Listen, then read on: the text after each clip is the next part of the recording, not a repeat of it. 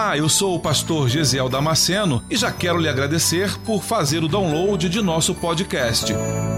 Deus tem nos dado esse tempo precioso para estarmos juntos meditando em Sua palavra. E espero que você seja edificado com ela.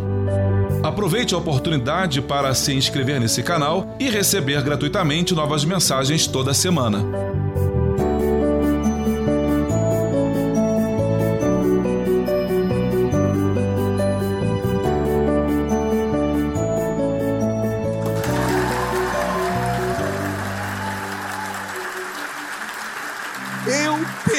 Palavra de Deus para a tua vida nesta noite. Se você conseguisse bater uma fotografia do meu coração, agora você vê o quanto ele está acelerado hoje. Porque eu sei o que Deus me entregou. E eu estou numa ansiedade, num desespero, numa angústia e aflição de alma para compartilhar o que Deus me disse. Então tenha certeza de uma coisa, meu irmão: Deus vai falar com você hoje. Você não vai voltar para casa sem ouvir o que Deus tem para te dizer. Amém? Abra a tua Bíblia então em Juízes no capítulo 6 e versículo 11. Aleluia! Como eu fico feliz de ver a igreja se comportando desta forma. Aleluia! Como eu fico feliz. Glória a Deus. Juízes capítulo 6.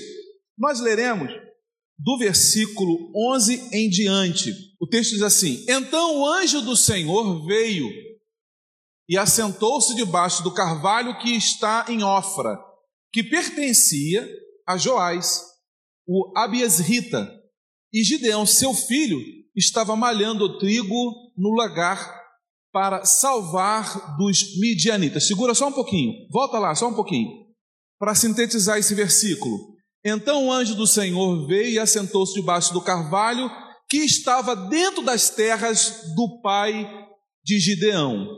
Deu para entender assim? O carvalho estava dentro da propriedade, dentro do terreno do pai de Gideão. Versículo 12. Então o anjo do Senhor lhe apareceu e lhe disse: O Senhor é contigo, homem valoroso. Próximo versículo. Mas Gideão lhe respondeu: Ah, meu Senhor, se o Senhor é conosco, por que tudo isso nos, sobreveio? E que é feito de todas as suas maravilhas que nossos pais nos contaram, dizendo: Não nos fez o Senhor subir do Egito? Porém, agora o Senhor nos desamparou e nos deu nas mãos dos midianitas. 14. Então o Senhor olhou para ele e disse: Vai nesta tua força e livrarás a Israel das mãos dos midianitas. Porventura não te enviei eu? O versículo 6, o versículo 1 do capítulo 6, começa dizendo assim: Porém, os filhos de Israel fizeram o que parecia mal aos olhos do Senhor. O povo pecou, o povo errou, o povo transgrediu a lei, o povo se afastou. Então eu preciso entender que há algumas coisas que Deus estabelece como padrão e eu preciso seguir aquilo que Deus estabelece. Às vezes o homem gosta de colocar aquilo que ele acha que é em detrimento daquilo que Deus disse que é. Ok? Há uma diferença quando a Bíblia fala para mim o que é pecado, e há uma diferença quando o homem diz aquilo é pecado. Por exemplo, alguns anos atrás era pecado dentro da minha igreja, onde eu congregava, na igreja no Rio de Janeiro, usar barba. Era pecado. e a Bíblia não fala disso. Então, a gente tinha dificuldade. Os irmãos podiam usar bigode, mas não podiam usar barba. É bíblico isso? Não. Foi coisa da cabeça do homem. Então, uma coisa é o que o homem diz, outra coisa é o que Deus diz. Mas aqui está dizendo que o povo transgrediu aquilo que Deus havia estabelecido como um padrão de vida, um padrão de ética e de moral. Por causa disso, o texto diz assim: e o Senhor os entregou Assim, o que Deus fez foi por causa disso, porque o povo não queria se submeter à ordem de Deus. Deus falou: Bom, se vocês não querem ter aliança comigo para me obedecer, para seguir o que eu estou mandando, então vivam por conta própria. Então Deus tirou as mãos dele de sobre o povo. Em virtude disso, é como que Deus tirou a proteção e a garantia dele sobre o povo de Israel. Por causa disso, os midianitas olharam aquilo e falaram assim: opa, agora é mamão com açúcar. Antes nós não podíamos com eles porque eles tinham a proteção do Deus deles. Agora o Deus dele largou eles de mão, agora eu vou fazer a festa. Agora eu vou fazer a festa. Aí o texto diz que durante sete anos, sete longos anos, os midianitas, versículo 2, os midianitas, os amalequitas e o povo do Oriente subiu contra Israel. Durante sete anos, Israel foi afligido.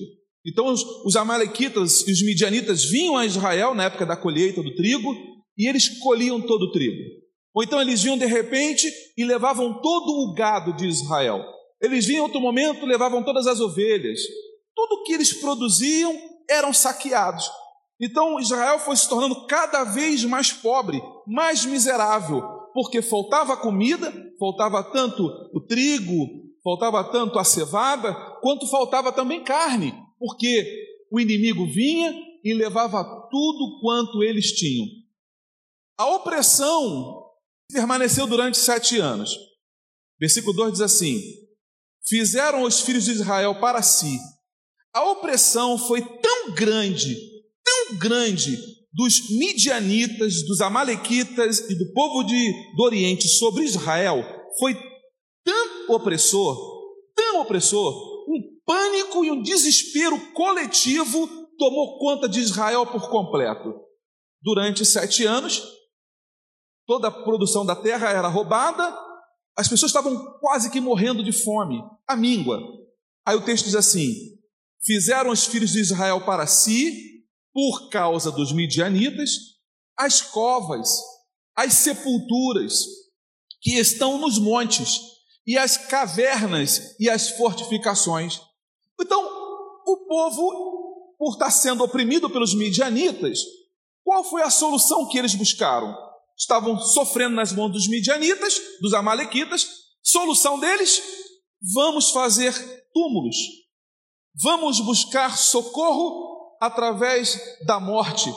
São pessoas procurando e achando que vão encontrar a solução para o seu problema, tirando a própria vida. Mas Deus diz nesta noite que Ele veio e te deu vida e vida com abundância, para que você viva na presença dEle, servindo a Ele, porque esse é o desejo do coração do Senhor: que você viva, mas que você viva bem, que você tenha qualidade de vida.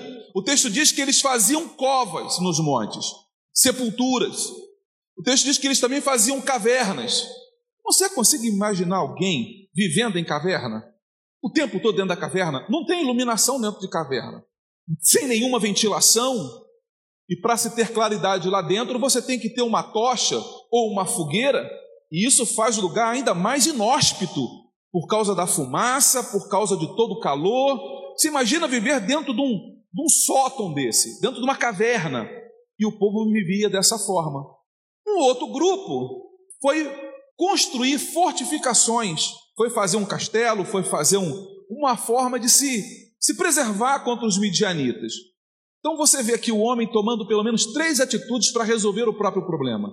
Mas o que Deus está dizendo para mim nesta noite é que Deus tem uma solução para o seu povo. Essa solução que o povo pesquisou aqui, que o povo achou, não era a melhor solução. Tirar a própria vida é a melhor solução? Não, não é. Acabar com a própria vida é a melhor solução? Deus manda dizer para você que não, não é. E por essa mensagem, por entender esse texto assim, eu sei que Deus está falando com alguém aqui nesta noite. Você não vai tirar a própria vida. Você não vai arrancar a tua vida porque Deus tem algo melhor para você. Essa luta vai passar. Chegou nesse momento por causa do pecado, por causa das decisões erradas que você tomou. Chegou nesse momento agora de estar sofrendo na mão dos midianitas, porque o texto deixa claro: o povo quebrou as alianças com Deus, rompeu o pacto com Deus. Ora, rompeu o pacto com Deus, não tem mais a cobertura e a proteção dele. O que, que precisa fazer? O caminho de volta. Faz o caminho de volta. Fazer o caminho de volta é muito mais fácil. Fazer o caminho de volta é muito mais tranquilo. Fazer o caminho de volta é muito mais rápido o resultado. Qual é o caminho de volta? Senhor, eu pequei. Senhor, eu pequei. Me perdoa da minha loucura. Meu irmão, se você dobrar o teu joelho, levantar a voz e falar: Senhor, me perdoa pelo meu pecado, é instantâneo instantâneo, na mesma hora, a misericórdia e a bondade de Deus e a graça do Senhor vem sobre a tua vida. Aleluia! Não tem estágio. Glória a Deus! Não tem estágio. Não tem estágio. Ah, então agora você espera. Você agora tem que esperar, né? Deus arrumar um jeito de tentar arrumar essa bagunça. Não, meu irmão. Quando Deus pega a tua vida, ah, agindo eu, diz o Senhor, quem impedirá? Quem pode impedir o agir de Deus na tua vida? Ninguém. Ninguém. Você é o único que pode atrasar isso. Quanto tempo mais você demorar a se posicionar em Deus, mais tempo vai passando. Então se posiciona rápido. Não deixa esse culto acabar sem você se aliançar de novo com ele. Não vá para casa sem tomar essa atitude. O texto diz assim: Porque sucedia que semeando Israel subiam os midianitas, os amalequitas e também os do Oriente contra eles subiam e punham-se contra eles em campo. Ou seja, estavam sempre lutando, sempre guerreando, fazendo guerra, fazendo briga, fazendo luta e destruíram a novidade da terra. Tudo que a terra produzia, toda a plantação, eles não apenas colhiam, como também queimavam o restante. Queimavam para que eles não tivessem o que comer, até chegar em Gaza. E não deixavam mantimento em Israel, nem ovelha, nem bois e nem jumento. Versículo 5: E entravam na terra para destruir. O versículo final do versículo 5 diz o propósito do inimigo destruir, entravam na terra para destruir. Meu irmão, Satanás só quer entrar na tua vida para destruir a tua vida. A Bíblia diz que Satanás veio para matar, roubar e destruir. Ele só tem um propósito na vida, ele só tem um foco na vida, uma, um, um alvo na vida, que é destruir você. Esse é o único propósito que Satanás tem: destruir você. Mas por que, pastor, o diabo tem tanto ódio pela minha vida? Meu irmão, deixa eu dizer uma coisa para você. Quando Deus chegou no jardim, no capítulo 3, a Bíblia diz que Deus fez todas as coisas, já tinha feito sol, já tinha feito lua, já tinha feito todas as coisas, as abelhas, tinha feito tudo. Aí Deus para e fala assim: Deus chama, dentro da nossa teologia, Deus chamou assim: vem cá, Trindade, vamos bater um papo aqui, vamos fazer agora a nossa melhor criação. Vamos fazer agora, façamos o homem a nossa imagem e a nossa semelhança. Aí o texto diz que Deus lá forma o homem do barro e sopra nele o fôlego de vida, o espírito do próprio Deus entra no homem e o homem, aquele boneco de barro, se levanta um homem vivente, um boneco de barro que agora fala, um boneco de barro que agora pensa, um boneco de barro que agora tem emoções. Ah, meu irmão, ele levantou ali no jardim, mas levantou como? A imagem e semelhança de Deus.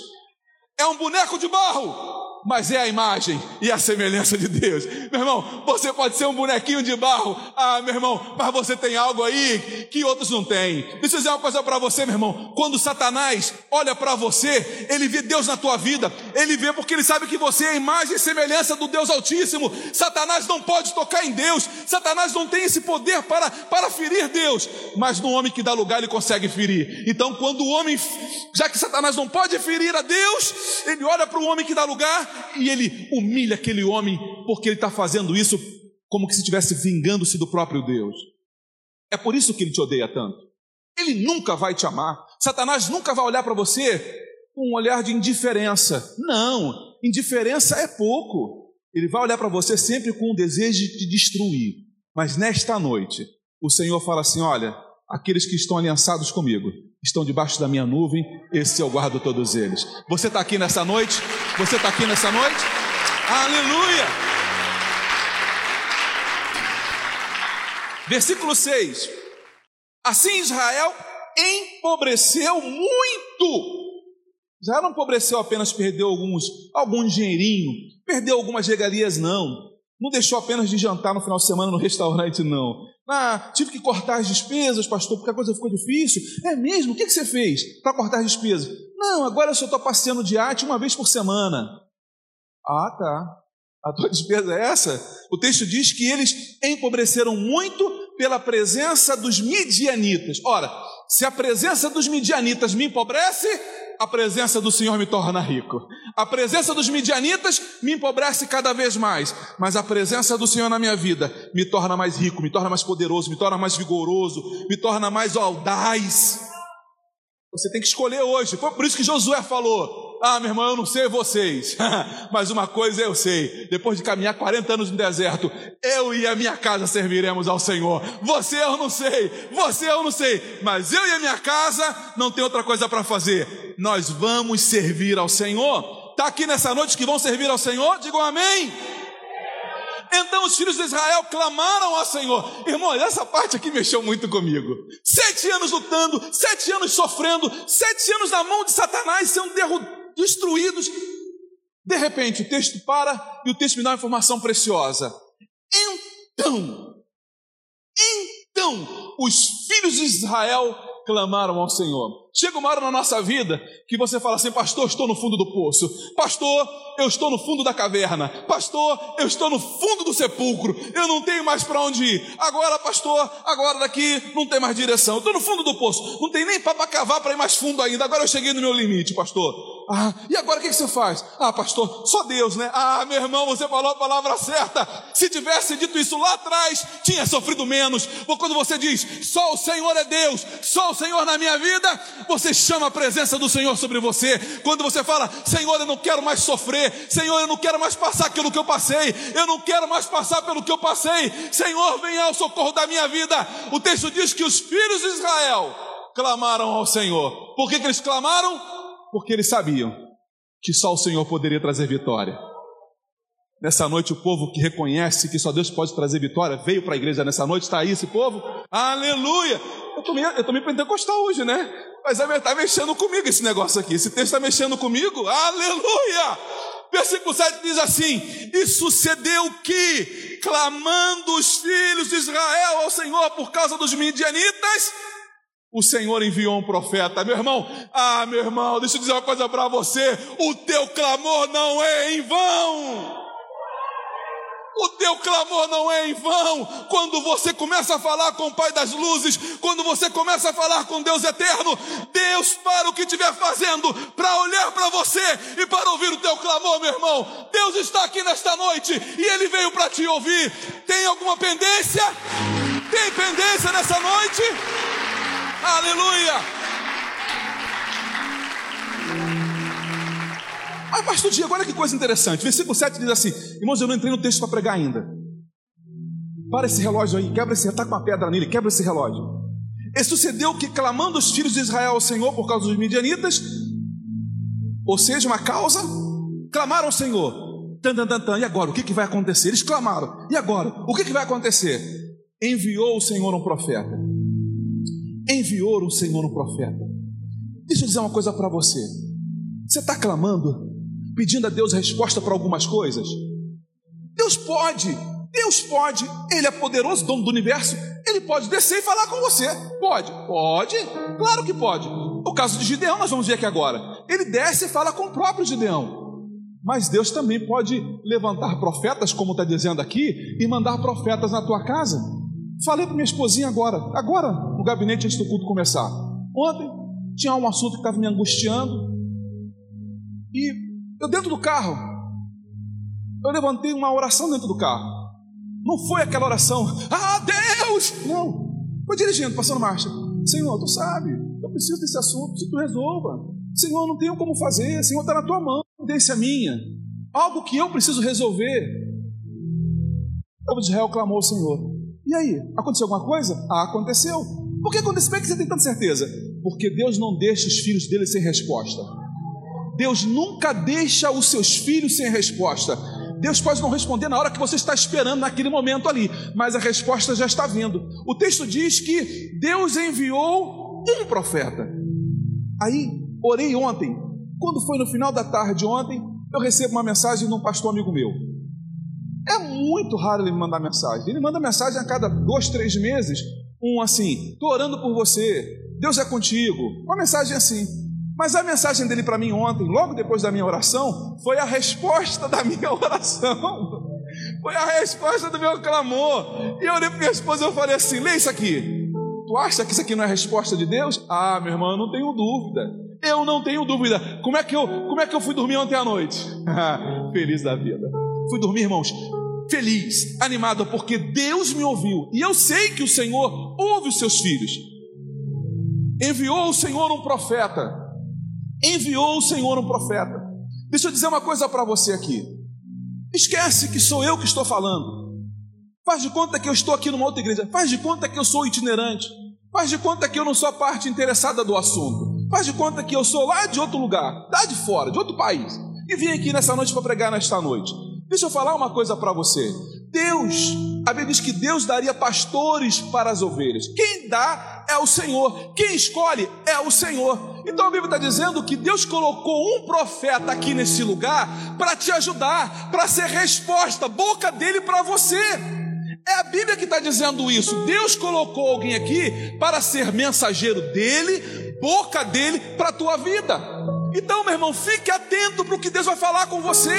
Fique atento para as revelações que Deus vai te trazer. Fique atento porque a tua vida vai mudar e vai ser transformada, porque a palavra do Senhor Deus diz: creia nos seus profetas e prosperareis.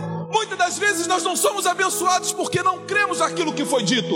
Porque nós olhamos, ah, quem está falando aquilo é um comedor de feijão com arroz. Ah, é um barro, é um, é, um, é um bonequinho de barro. Ah, meu irmão, é um bonequinho de barro, mas que tem a excelência da glória, que foi colocado pelo Senhor e que tem compromisso com o altar. Deus está falando à sua igreja. Deus tem resposta para você. Deus tem levantado profetas no meio do teu caminho. E às vezes não é assim. Às vezes não chegou nem na igreja, às vezes nem foi o pastor da tua igreja. Às vezes alguém manda uma a letra de uma canção. A letra da canção é a resposta da oração que você fez. Você fala: "Uau!" Então fique atento para os profetas de Deus. O problema é que no Antigo Testamento a Bíblia diz que Israel tinha por hábito bater nos profetas, espancar os profetas, desprezar os profetas, humilhar os profetas. Mas fique atento, para que você não acabe por descuido cometendo a mesma coisa. Enviou o Senhor um profeta.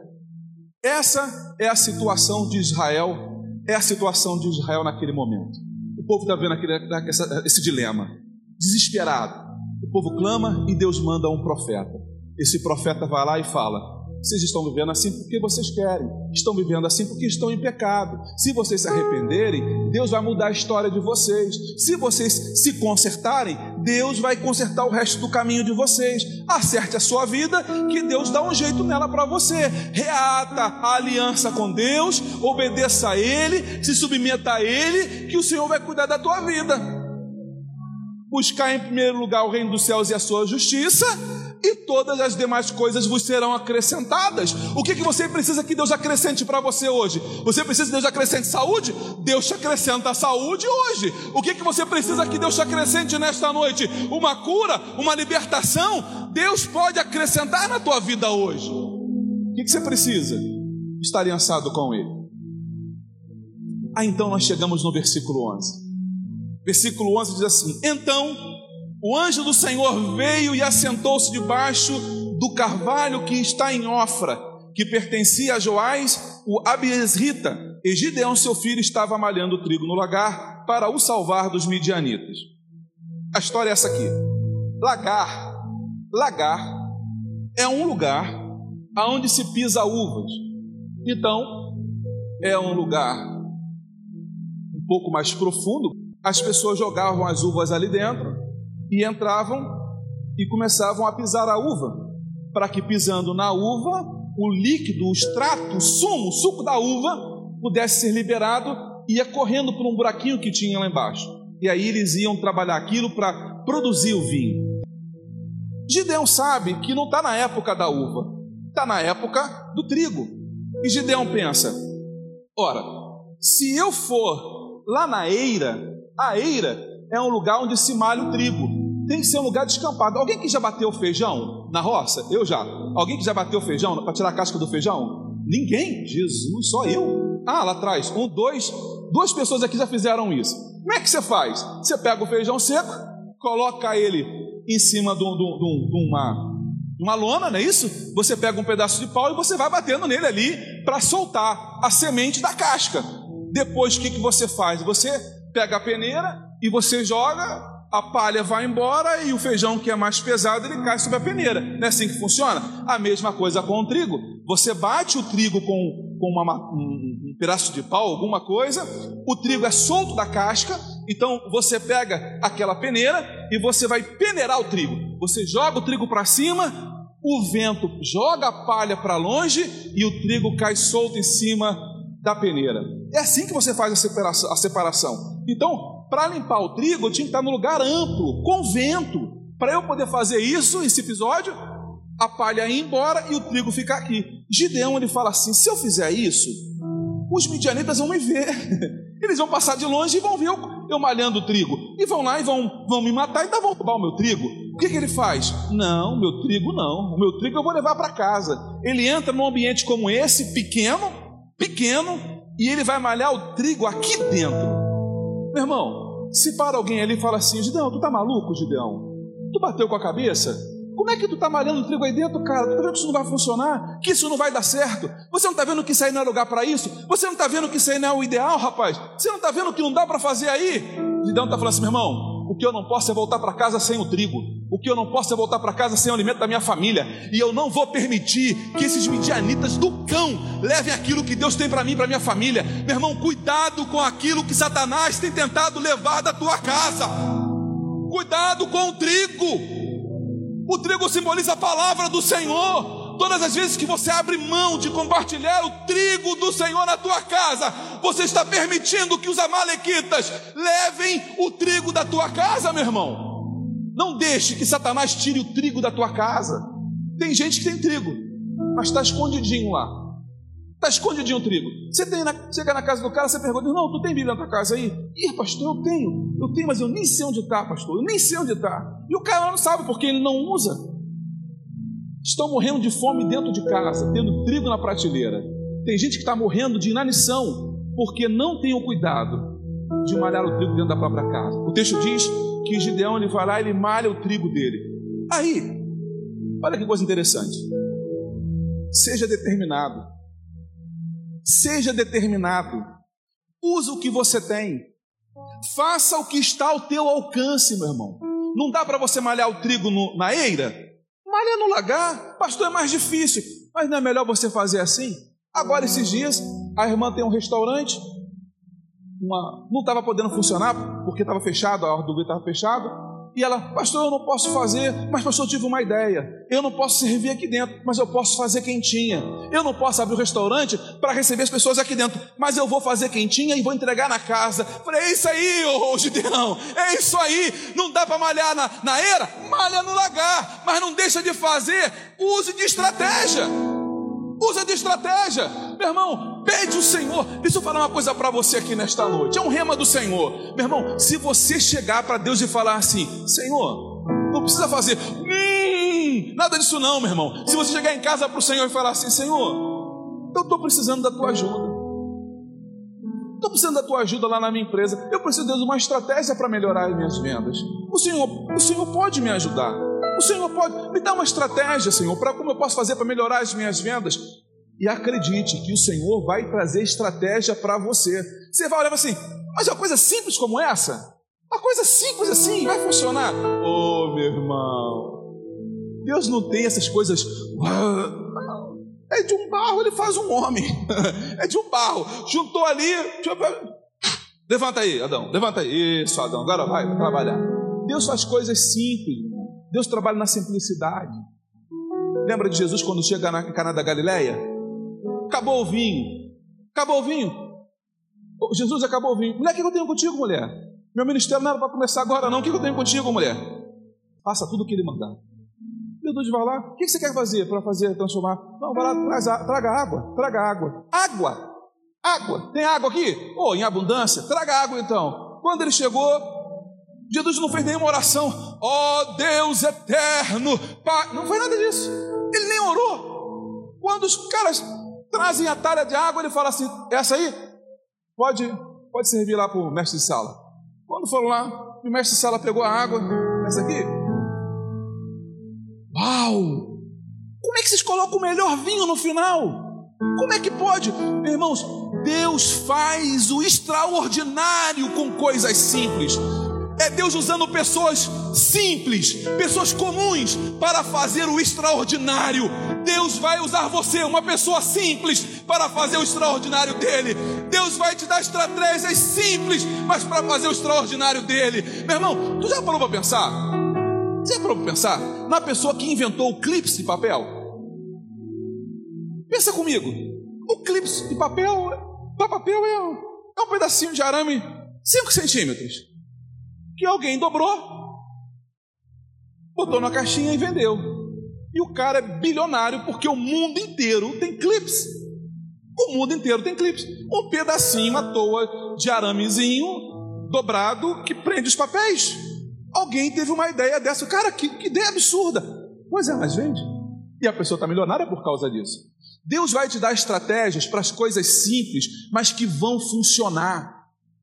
Coisas que vão dar certo, que você vai pegar para fazer, mas você precisa falar com o Senhor, você precisa clamar a Ele, Ele quer te ouvir. Clama a mim e responder-te-ei e anunciar-te-ei coisas grandes e concretas e firmes que tu não sabes. Esse é o desejo do coração do Senhor. Na crise, meu irmão, Gideão não cruzou os braços. Não dá para usar a eira, usa o lagar, mas eu vou levar trigo para casa. O que você não pode fazer é cruzar. Ah, não dá. Lá na tua empresa? Ô oh, meu irmão, começa a orar. De repente, na tua empresa o negócio está tudo dando errado. Você pode ser o profeta de Deus lá na tua empresa. Você vai falar, Senhor, me dá uma estratégia. Senhor, me mostra o que eu tenho que fazer. E você chega lá e você ser um instrumento do Senhor. E alguém parar e falar, uau, cara, como é que você teve essa ideia? Não, cara, eu fui orar e pouco Deus colocou no meu coração para fazer. E você revolucionar aquela empresa. Pastor, isso pode acontecer? Pode. Claro que pode. Deus pode te usar. Aliás, é o que eu falei. Deus usa as coisas simples para confundir as sábias. Deus usa os que não são para confundir aqueles que são. Deus pode te usar. Nessa aqui, nessa, de estar lá trabalhando, fazendo, malhando o trigo aqui dentro, e de repente um monte de gente criticando Gideão pela loucura que ele está fazendo, vai ficar com dor nas costas, porque isso aqui não é para isso.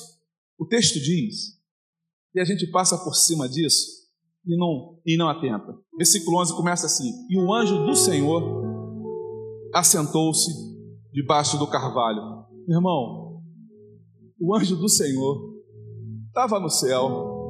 Quando viu Gideão malhando trigo no lagar, o anjo veio, parou debaixo da árvore, sentou, falou assim: Essa eu quero ver sentado, essa eu quero ver. E ele sentou para ver Gideão trabalhando. Você consegue entender isso? Que o que você faz, o que você faz com excelência, você atrai a presença de Deus para a tua vida. Aquilo que você faz, aquilo que você faz, você atrai a presença do Senhor. No meio da adversidade, no meio da angústia, no meio da crise, tome um posicionamento. O teu posicionamento vai trazer Deus para o teu negócio, meu irmão. O texto diz que o anjo do Senhor sentou-se ali. E eu estava falando para alguém hoje. Isso aqui na teologia a gente chama de teofania. Já falei isso outras vezes. Na teologia, teofania é a manifestação de Jesus no Antigo Testamento. Ou seja, é Jesus se manifestando antes mesmo de nascer lá da Virgem Maria. É Jesus se manifestando no Antigo Testamento. Por que, que eu sei disso? Porque o texto começa: o anjo do Senhor. O anjo com maiúsculo é o anjo do Senhor, se refere a Jesus. Malhando trigo no lagar. Seja terminado. Versículo, no versículo 11 ainda diz assim: Você pode você pode, você pode fazer mais. Você pode fazer mais. O que, que você pode fazer? Você pode fazer mais. Você pode fazer mais. Está fazendo algo, você pode fazer mais. Deus acredita em você. Que isso, pastor, que você está falando? Verdade. O texto diz que o próprio Senhor desce para ver Gideão. Aí ele fala assim: estava malhando trigo no lagar para o salvar dos medianitas. Amém? Você está sendo observado. Gideão sabia disso malhando trigo? Não. Gideão está aqui malhando trigo. Dentro daquele lugar não passa vento. Então ele não tem que soprar para a palha ir embora. Deus está lá olhando para ele. Deixa eu dizer uma coisa para você aqui. Deus está vendo o que você está fazendo. O que você está fazendo, você pode pensar assim: não tem ninguém vendo, não tem ninguém valorizando, o pastor nem me deu os parabéns pelo que eu fiz. Irmão, eu até posso ser falho como homem e de repente não ver o que você fez mesmo. A dizer uma coisa para você: Deus está vendo o que você está fazendo. Deus está vendo o que você está fazendo. Gideão não sabia, mas tinha um anjo dentro de casa. De repente você nem sabe, mas você tem um anjo dentro da tua casa. O anjo do Senhor está na tua casa. A Bíblia diz que o anjo do Senhor acampa ao redor daqueles que o temem e os livra do mal. Tem um anjo na tua casa, meu irmão. Pastor, é o que o texto está dizendo para mim. Tem um anjo de Deus na tua casa para te guardar, para cuidar da tua vida, para impedir que o mal te, alcance, para impedir que alguém te faça dano, te cause dano. O anjo do Senhor está contigo lá no teu trabalho. Então, meu irmão, dê um bom testemunho lá, seja fiel naquilo que você faz. Faça como Gideão, faça como Gideão. Trabalhe duro, trabalhe duro, dia e noite se for preciso. Mas trabalhe, meu irmão, porque o Senhor está vendo o que você está fazendo. Olha como é que Deus fala com Gideão. Então, o anjo do Senhor lhe apareceu. Você percebe que o anjo só se manifesta depois que Gideão malha o trigo? Antes de Gideão malhar o trigo, o Senhor não aparece para ele. O Senhor aparece exatamente depois que Gideão começa a malhar o trigo. Deus vira para ele e fala assim, versículo 12: então o anjo do Senhor lhe apareceu e lhe disse: O Senhor, o Senhor é contigo. Varão o quê? Varão o quê? O varão valoroso, o Senhor está contigo. Meu irmão, bata no peito aí, diga assim, ó, Gesiel, varão valoroso. Diga o teu nome aí, meu irmão. Rafael, varão valoroso. Edu, varão valoroso. Bata no teu peito e diga aí: Eu sou valoroso porque o Senhor diz que eu sou valoroso. Uma coisa é eu bater e dizer da minha própria vontade. É? Não, eu sou o cara. Não, não, meu irmão, eu sou o cara. Eu sou o cara. Gideão não é assim. Gideão é um cara humilde. Gideão é um cara que reconhece as suas falhas. Gideão é um cara que não se acha capaz. Mas Deus chega para ele e fala assim: Gideão, porque você está nessa tua humildade, eu vou dizer para você: você tem valor. Meu irmão, você tem valor, meu irmão. Edilson, você tem valor. Emerson, você tem valor. Você tem valor porque, não porque eu estou dizendo, mas porque o próprio Deus disse. Porque a própria palavra do Senhor diz: você tem valor. Eu dizendo para você: você tem valor. Eu não sei o que você tem ouvido de outros lugares aí. Ah, você é um incompetente. Ah, você não sabe fazer. Ah, você não tem capacidade. Eles podem dizer isso para você, meu irmão. Mas nesta noite Deus diz diferente. Deus diz diferente para você. Você tem valor. Você tem valor. Você pode tomar posse dessa palavra nesta noite? Aleluia! Aleluia! O Senhor diz assim para Gideão no versículo, no versículo 14. Então o Senhor olhou para ele e disse: Vai nesta tua força. Vai nesta tua força. Gideão falou: Pai, mas Senhor, como é que eu vou fazer? Com o que? Ele fala: Com o que? Não com quem, mas com o que? Ele está dizendo assim: Eu não tenho espada, eu não tenho ferramenta, eu não tenho dinheiro, eu não tenho coisas para livrar a nação de Israel da mão dos midianitas. Eu não tenho coisas, eu não tenho dinheiro para alugar um exército, eu não tenho coisas. Aí Gideão começa, continua na desculpa dele. Assim, olha, também da família, eu sou da tribo de Manassés, e a, a tribo de Manassés, de todas as tribos de Israel, é a menor tribo. Manassés é a menor tribo das outras 11 tribos, nós somos a menor. E na menor tribo, a minha família é a menor entre a tribo de Manassés, a nossa, tri, a nossa família é a menor. E da minha família, eu sou o menor.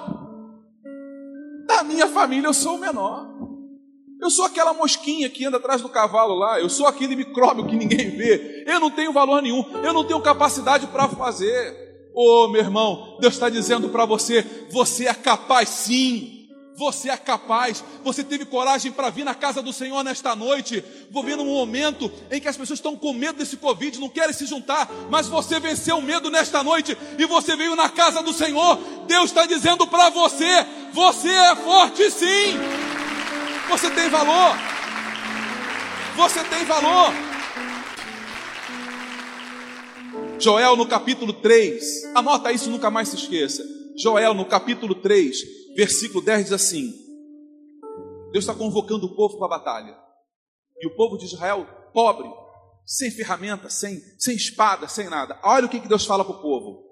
Diz assim o Senhor: Forjai espadas das vossas enxadas. Tu não tem espada, não? É, eu não vou lutar porque eu não tenho espada. Meu irmão, pega aquela enxada lá e usa no lugar da espada. O que, que você tem em casa? Pega o que você tem e vai usar. Lembra do profeta? O que, que você tem em casa aí? Ah, eu não tenho nada, a não ser uma. Eu não tenho nada. Uma, farinhazinha aqui, um monte de azeite. Então traga aquilo lá. Então traga lá. Deus vai usar aquilo que você já tem em mãos. Deus vai usar o recurso que você já tem. Eu vi você malhando trigo no lagar para o salvar dos midianitas. Deus vai te usar para inspirar outras pessoas, meu irmão. Você vai ser caso de estudo. Caso de estudo para outras. Não, fulano fez, implementou, eu estou fazendo o que ele já fez em outro lugar porque funcionou lá. Davi começou cuidando das ovelhas e foi evoluindo e se tornou rei da nação de Israel. Aí você pensa assim: você está lá naquela padaria, no balcão da padaria, lá na padoca, como dizem os paulistas, está lá no, na padoca, cuidando lá do vendendo pãozinho. Aí você pensa assim: ah, ah, Deus está olhando para mim aqui no, no, no balcão da padaria. Deus está me olhando aqui nessa quitanda, cuidando aqui desses legumes. Olha o tomate, olha a cebola. Deus está olhando para mim. Tá, meu irmão. Porque assim como o Gideão nunca imaginou que Deus estaria olhando para ele, Deus está olhando para você também. Não importa o que você esteja fazendo, você está malhando o teu trigo? Está malhando o teu trigo? Então Deus está de olho em você. Você, meu irmão, você, minha irmã, há toda uma expectativa de Deus em relação a você. Há toda uma expectativa de Deus em relação a você. Diga o fraco, eu sou forte. Eu quero orar por você nesta noite. Você acabou de ouvir mais um podcast. E se você foi edificado com essa mensagem, compartilhe com outras pessoas. Até o próximo encontro.